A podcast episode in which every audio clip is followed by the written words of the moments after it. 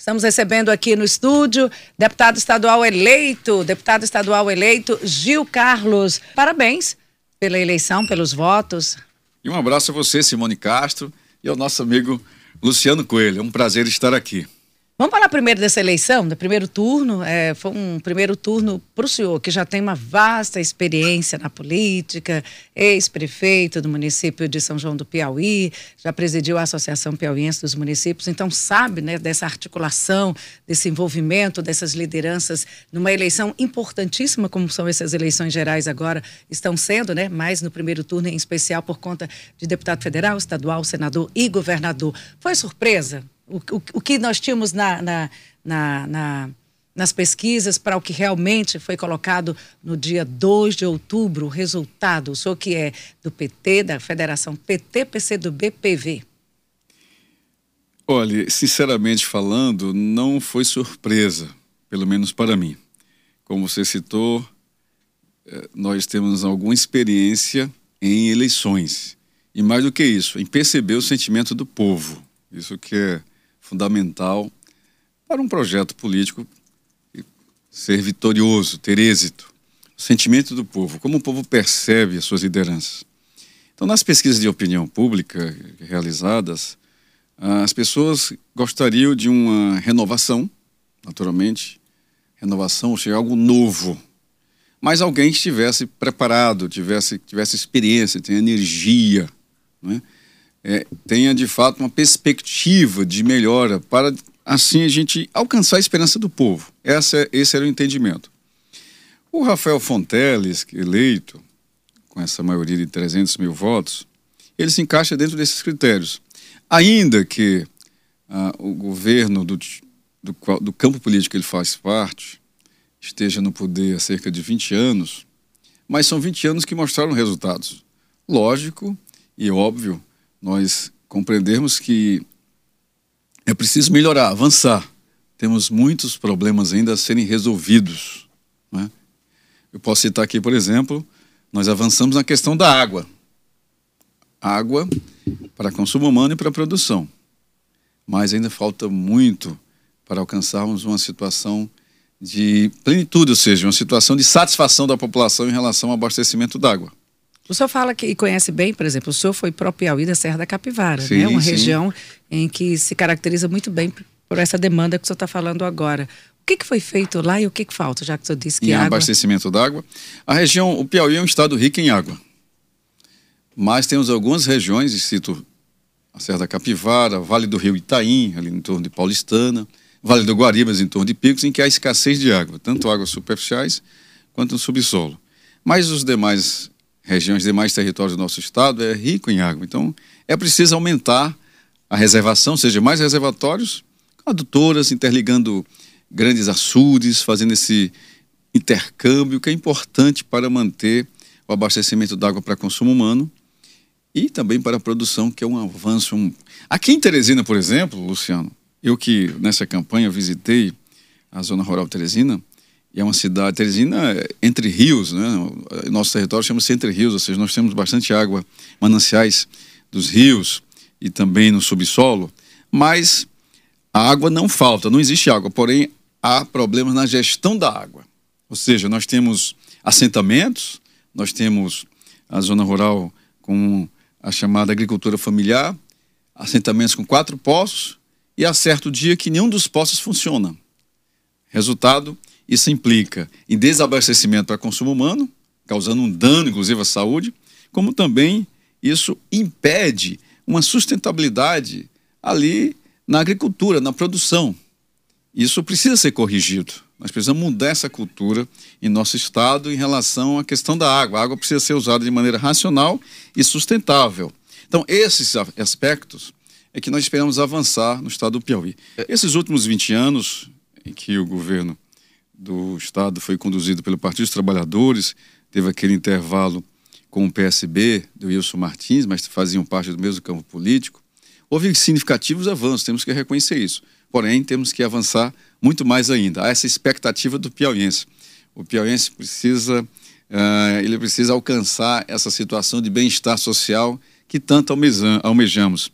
O piauiense tem sede e fome de desenvolvimento. Ele precisa ser acelerado. E, voltando à sua primeira pergunta, o Rafael se encaixa nesse perfil.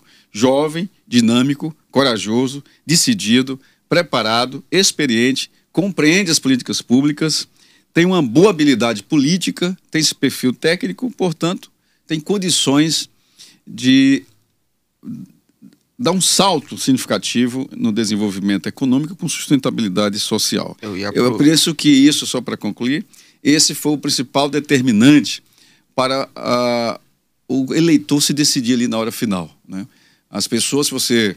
Nós já acompanhamos a, a, a eleição com pesquisas, poucas pessoas na pré-campanha e no início da campanha estavam atentas à campanha, aos, pro, aos projetos, aos planos de governo de cada um dos candidatos.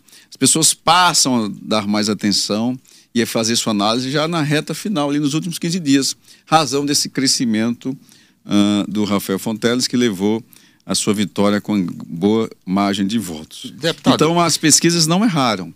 As pesquisas elas mostram tendências momentâneas. E, ao final, todas as pesquisas convergiram para o Rafael Fonteles crescendo, o Silvio Mendes estável, e essa tendência levou a essa situação de Rafael vencer com 57% dos votos válidos do Piauí. É, deputado, começar aqui lhe dando parabéns pela sua eleição, 23.805 votos. É, a PT hoje fez a maior bancada e o senhor vai começar agora um mandato, mas já tem uma experiência, já foi prefeito, já foi presidente da PPM e a Simone falou também da sua coordenação do próprio Piauí. Aí o senhor deve ser um municipalista, claro, né? Pela, pela atuação que tem. E lá no próprio Piauí, o senhor falou agora do abastecimento d'água. A impressão que se deu é que quando começou a campanha, o próprio Piauí parou, suspendeu, parou. A gente pergunta, é, as atividades do próprio Piauí vão ser retomadas? A população reclama de estrada, de infraestrutura, da água, como o senhor falou, ainda tem muito município abastecido por água, por carro-pipa a, a saúde é tratada na ambulância, bota dentro da ambulância e traz para cá. Educação.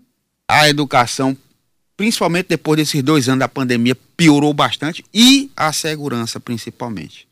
Aí, o que, que pode ser feito ainda? Nós temos ainda é um governo de continuidade, mudou o gestor, mas é uma continuidade. O que está se programando, o que está se projetando a curto prazo para tentar dar uma resposta?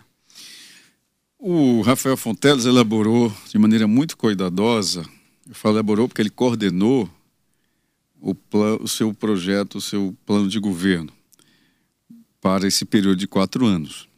E ele é fundamentado em dois pilares. Um, é, o primeiro é a melhora a qualificação dos serviços públicos, todos eles, em especial saúde e educação, como Simone uhum.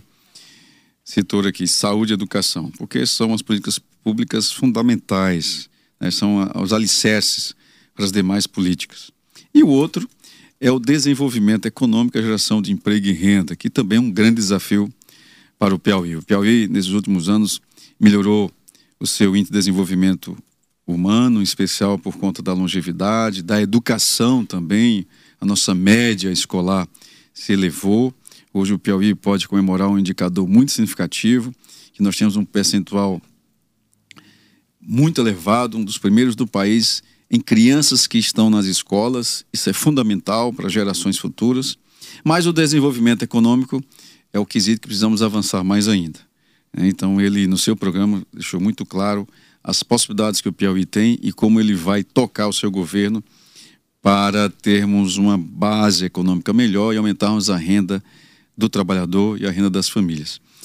Ah, o próprio Piauí foi um programa foi um programa, na verdade, executado, está em execução, iniciado lá em 2019, de investimentos para retomada do, do crescimento econômico do nosso Estado, porque nós tivemos o um período da pandemia, que foi um período, uh, eu diria, jamais vivido pela humanidade, né, por conta desse vírus, e um vírus que fugiu de suas características de compreensão da medicina, exigiu tomadas de medidas que também foram inéditas, né, e portanto causou um impacto social e econômico significativo. Então precisávamos fazer essa retomada. E o plano para o Piauí foi nesse sentido. E uh, o objetivo era melhorar a infraestrutura dos municípios, isso foi está sendo feito inclusive com estradas, com mobilidade urbana, investimentos na área de saúde e educação, como também movimentar a nossa economia. E esse plano continua. Agora mesmo em São João do Piauí, há uma semana atrás, na verdade, há 15 dias atrás, foi iniciadas as obras de pavimentação urbana, 30 mil metros quadrados, do próprio Piauí. A questão é que durante a campanha eleitoral, o candidato não poderia trazer essa, esse logo próprio Piauí para o seu palanque.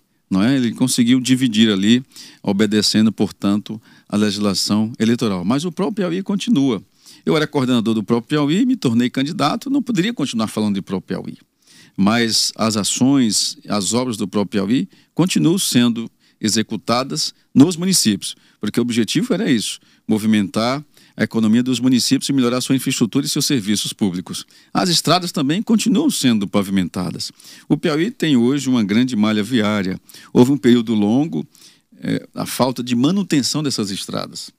A manutenção das estradas. Então houve uma deterioração das estradas que estão sendo recuperadas. Isso requer um investimento significativo, volumoso, e é feito paulatinamente. Então, uh, lá na Serra da Capivara, como você citou, várias estradas foram recuperadas, pavimentadas e estão em boas condições de trafegabilidade. Né, são várias PIs que estão. e outras que precisam ser recuperadas. Por exemplo, nós temos aqui a PI que interliga Teresina José de Freitas. Começou, houve problemas, às vezes problemas administrativos, burocráticos, e termina retardando ali a execução da obra, mas ela deve ser retomada e concluída. Deputado, é, temos agora passado o primeiro turno, né? Nós temos aí a formação do Congresso, dos representantes do Piauí no Congresso. Temos ainda os representantes do Piauí que formam a Assembleia Legislativa a partir do próximo ano. Vamos ter a, a, serão empossados e depois, né? É, diplomação e depois a posse. Já antecipando um pouquinho, já puxando agora para 2023 já tem uma movimentação em torno do próximo nome do presidente da Assembleia Legislativa, né? Nós temos aí uma sequência de eleições do deputado Temístocles Filho. O deputado Temístocles Filho foi eleito vice-governador. O novo nome da Assembleia Legislativa. Pois bem, uh, o, parabenizar o deputado Temístocles Filhos. Hoje ele é vice-governador eleito e deve renunciar seu mandato assim que tomar posse da vice-governadoria. E quem o substituirá será o vice-presidente da Assembleia, que é o deputado Franzé, que foi reeleito. Então, Franzé será o próximo presidente da Assembleia. Esse é o caminho natural? É orgânico assim? Não, ele será o próximo presidente. Isso nesse, é, mandato nesse tampão. mandato é, tampão. mandato tampão. Agora, e a possibilidade nova, de continuar é, esse mandato? Para a nova tampão. legislatura que se inaugura em fevereiro, nós temos é, na Assembleia Legislativa cinco partidos. O Partido dos Trabalhadores, que está dentro da federação, que inclui o PCdoB e o PV.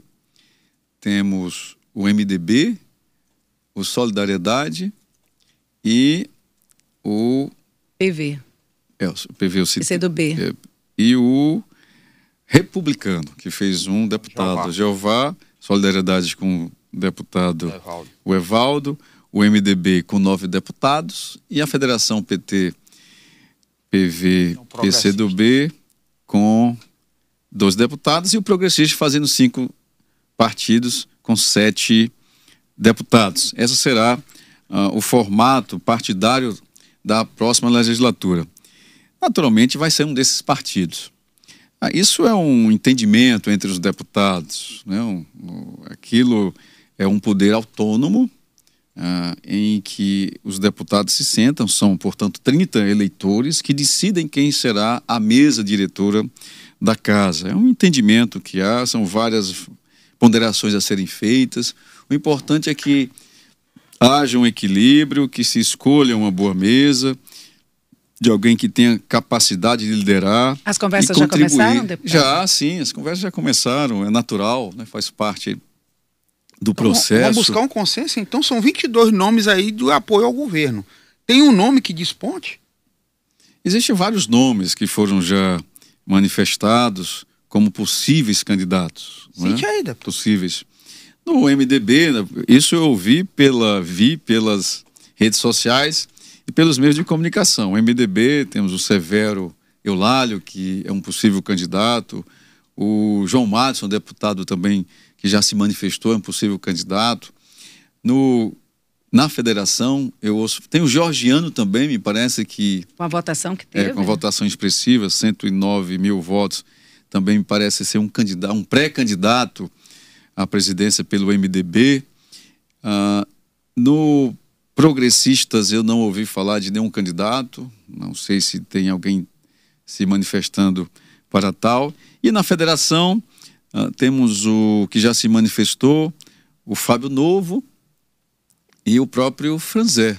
Também me parece que é um pretenso pré-candidato à presidência da Assembleia. Então, são todos uh, deputados maduros, experientes, uh, que têm o legítimo direito de postular a presidência, de colocar seu nome para fazer essa composição da mesa. Pela matemática que o senhor acabou de apresentar, Rafael vai é, é, ter uma relação com o legislativo estadual com uma ampla maioria e terá uma oposição?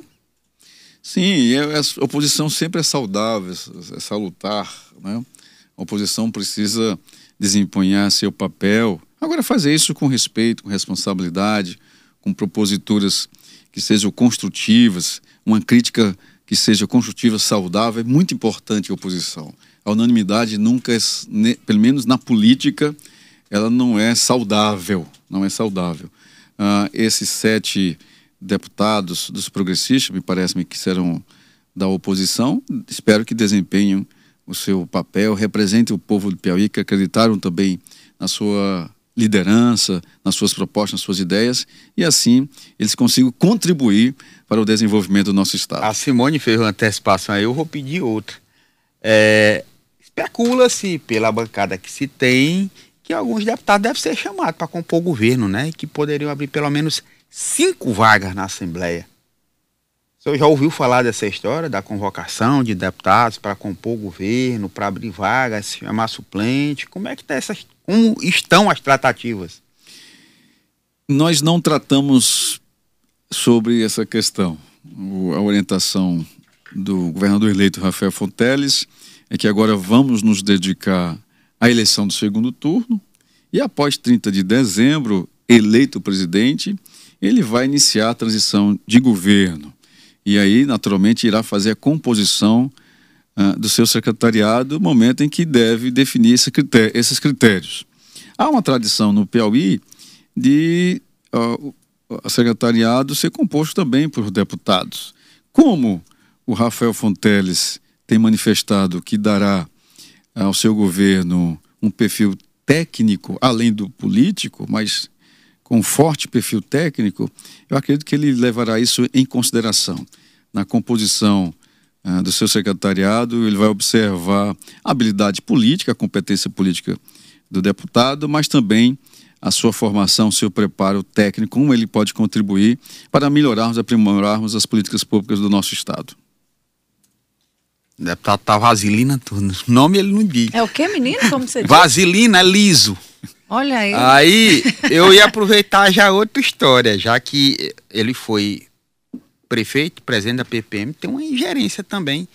Vamos ter aí a eleição da Assembleia, vai ter eleição na PPM também, deputado. E o senhor tem uma forte influência por ter sido prefeito e ter sido presidente da casa também. Esse passa também é, a articulação política, as negociações também, por conta do governo, está muito forte. Eu vou pedir desculpa, Fez? Luciano, que para ele concluir a pergunta, eu vou colocar uma outra pergunta de, uma de um ouvinte aqui que só agora chegou. Acho que a gente teve um probleminha no nosso WhatsApp. Que aí eu junto ah. as duas e aí o, o, o, nosso entrevistado, que nós temos só três o. Ouvinte aqui é prioridade. Não, mas conclua a sua pergunta, a gente. Não, era só perguntar quais são os nomes e se ah, vai haver alguma ingerência dos deputados ou do governo nessa eleição também da PPM, que deve acontecer agora no final do ano, né? Sim, em dezembro. É, o mandato são de dois anos e se renova, portanto, em dezembro. Olha, todos os prefeitos estão aptos à candidatura à presidência da PPM. É, nas últimas eleições houve uma disputa entre dois candidatos e venceu Paulo César. Paulo César. Eu acredito que o Paulo César, direito tem a reeleição, provavelmente colocará seu nome. Eu não, não, não sei ainda o detalhe. Uh, mas eu já vejo também movimentação de outros prefeitos. Uh, São prefeitos que têm um bom relacionamento, têm espírito municipalista, têm liderança, porque aquela casa é muito importante, a, a PPM. PPM é uma voz interlocutora entre os municípios e o governo do estado, o governo federal e especialmente também os órgãos de controle, no sentido de fortalecer as, a pauta municipalista, que é valorizar as políticas públicas que são implantadas dentro do município. Afinal de contas, as pessoas vivem, residem, Simone e Luciano, é em cada município, inclusive Teresina, que é o principal e o mais importante município dos 224 do nosso estado.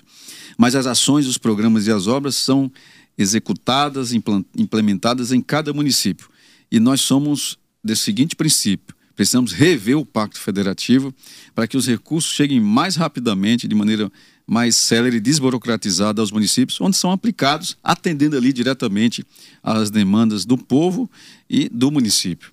Então, esse é o princípio que nós colocamos e espero que o próximo presidente da PPM seja uma voz ativa, uma voz realmente representativa nessa interlocução, se aliando, inclusive, a todo o movimento nacional dos 5.570 municípios que reivindicam essa revisão do Pacto Federativo. Deputado, eu vou colocar aqui rapidinho a pergunta da nossa entrevistada, desculpa, da nossa ouvinte, e aí eu preciso que o senhor seja objetivo aí para a gente concluir no tempo.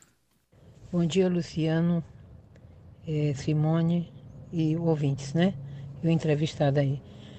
O que me chamou mais atenção na gestão do, do atual, né? do, do, do, do próximo é, governador aqui do nosso estado, né, o Rafael Fonteles, foi a sua habilidade em aumentar impostos, é, fazer empréstimos e, tipo assim, antecipar em tempo hábil o desconto da Previdência, que tem estado que até hoje ainda não atualizou aquela maldade que fizeram lá no Congresso, né? De nem mesmo respeitar os direitos adquiridos de quem já estava aposentados há muitos anos, né? Então, sinceramente, a habilidade do Rafael, que você fala tanto aí, ele, pelo menos aqui no nosso, no nosso Piauí, o que chamou a atenção foi somente nessa partezinha financeira aí, de eu vou. Eh, como ela já tinha feito a pergunta, nosso tempo está esgotado, a pergunta já foi feita. Eu queria que o senhor tivesse um tempinho rápido para a gente concluir. Obrigado, Simone. É prazer falar com a senhora, dona Ângela. O Rafael era secretário de Finanças, não é? E o estado do Piauí está numa situação financeira de ajuste, de equilíbrio. Isso é muito importante para ver esses investimentos. Não há como fazer investimento sem um equilíbrio fiscal. A Rafael Fontes é a favor da revisão do nosso Código Tributário. Precisa realmente mudar o Código Tributário brasileiro, torná-lo mais transparente, diminuir a carga sobre quem produz e aumentar a carga sobre quem especula. Ele é favorável a essa questão. E com relação aos empréstimos, eles são saudáveis, fundamentais. Um empréstimo antecipação de recursos para ser aplicados na melhoria de serviços e investimento em infraestrutura. Você é, é uma, uma, um mecanismo importante e necessário. Todos os estados fazem isso. O Piauí também, é, por estar numa situação de liquidez, ou seja, capacidade de pagamento indevidamente saudável, ele conseguiu fazer empréstimos. E que esses empréstimos são voltados para o desenvolvimento do Estado, para melhorar os serviços públicos e para investir em infraestrutura, portanto, é um mecanismo utilizado e eu acredito que o Rafael esteja de parabéns nesse sentido. E aí a gente vai concluir a entrevista agradecendo aqui conosco o deputado estadual eleito Gil Carlos. Muito obrigada. Eu só tenho 30 segundinhos para se despedir da gente, dos ouvintes e internautas da Teresina FM. Obrigado, Luciane e Simone, e também a seus ouvintes. Muito obrigado pela oportunidade. Eu, como deputado recém-eleito, novo, novo na Assembleia, espero poder contribuir para com o meu Estado para o desenvolvimento desse querido Piauí para o bem-estar dos piauienses. São muitos quesitos que precisamos melhorar, mas irei focar o meu trabalho, baseado na minha experiência, no meu conhecimento e nos meus ideais, em melhorar saúde e educação. A segurança pública, outro quesito que o teresinense reclama, eu também irei contribuir, mas deixarei essa pauta para os mais entendidos. O meu foco será saúde e educação. E os piauienses irão ouvir falar muito ainda do Dr. Gil Carlos, levando propostas, sugestões que são viáveis, que podem ser executadas e assim melhorar esses serviços que são tão essenciais para o nosso bem-estar. É um novato já experiente, viu? novato experiente. Obrigada, deputado Gil Carlos. Vamos